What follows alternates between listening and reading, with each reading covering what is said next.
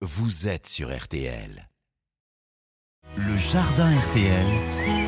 Thierry Denis. On prend l'air, celui de nos balcons et jardins pour la séance matinale avec Thierry, notre pépiniériste préféré du Sud Morvan.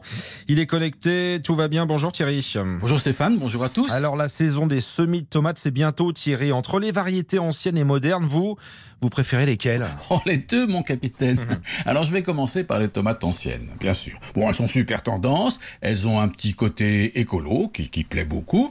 Bon, il y a une diversité qui est vraiment fascinante, Stéphane. Il y a des tomates d'Amérique, des pays du Nord, de France, d'Italie. Il y a des grosses, des toutes petites. il y a des rondes, il y a des pointues, il y a des jaunes et, et, et même des noirs ou presque bleus. Oui, c'est le rêve hein, quand on est collectionneur. Bien sûr. Alors, les fans vont vous dire que les tomates anciennes, elles sont plus coutues, plus robustes. Bon, alors c'est souvent vrai, Stéphane, mais alors attention, euh, je vais quand même être franc, pas toujours.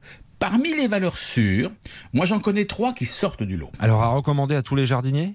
Oui, alors la première c'est Rose de Berne, la merveilleuse Rose de Berne, qui est si jolie avec sa petite peau rouge rosée. Elle est fruitée, Stéphane, elle, est presque sucrée. C'est un délice et ça c'est à semer en priorité. Bon, si on veut faire plus rigolo, on peut semer aussi la tomate ananas, une bonne grosse tomate bien joufflue, couleur ananas, super juteuse. Bon, c'est la reine des salades. Et puis une dernière?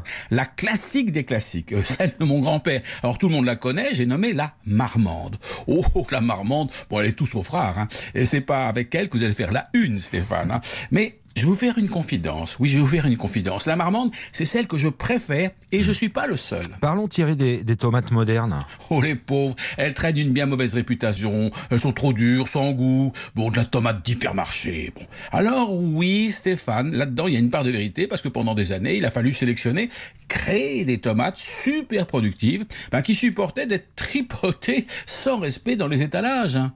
Mais à côté de ces tomates modernes utilitaires, il y a aussi de pures merveilles. Des pures merveilles, euh, Thierry, qui ont vraiment du goût? Oui, comme les anciennes, productives et puis surtout résistantes aux maladies. Alors aujourd'hui, je vais en citer qu'une, c'est la Rolls des tomates modernes. C'est une création Villemorin. La tomate Villemorin Honeymoon.